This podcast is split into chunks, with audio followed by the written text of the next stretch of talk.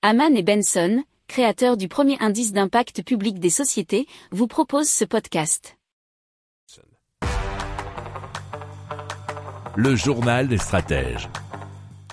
Et donc on commence tout de suite avec l'avion à hydrogène. C'est de H2Fly qui a produit l'un des tout premiers modèles d'avion à hydrogène du monde. Et donc il propose un avion de 4 places qui s'appelle HY4 ou HY4, qui est le premier avion à hydrogène capable de transporter des personnes.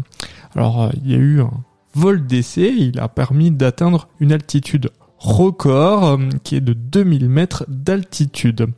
Alors il a parcouru plus de 77 miles, nous dit l'article de presse-citron.net, ce qui fait 124 km et donc il a atteint les 7000 pieds d'altitude.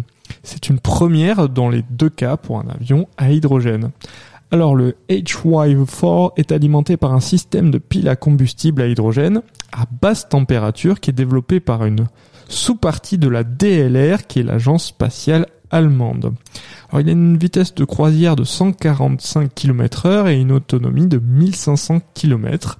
Il est donc propulsé par la pile à combustible et un moteur électrique de 80 kW qui est alimenté par des batteries lithium-ion.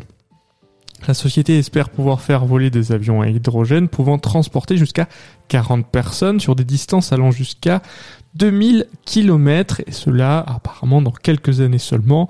Alors grosso modo, hein, vous savez si vous nous écoutez régulièrement, euh, ce qu'on dit hein, pour l'avion court courrier, on va dire pour l'avion régional à hydrogène, c'est 2035. Pour l'avion international long courrier, ça serait plutôt du 2050.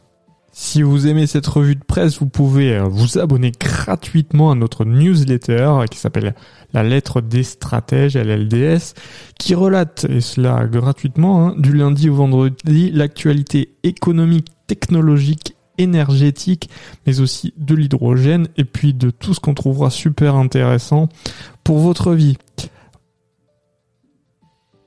Pour approfondir ces sujets, abonnez-vous à la newsletter de Haman et Benson et écoutez nos autres podcasts que vous retrouverez dans les notes de l'émission ou sur notre site internet.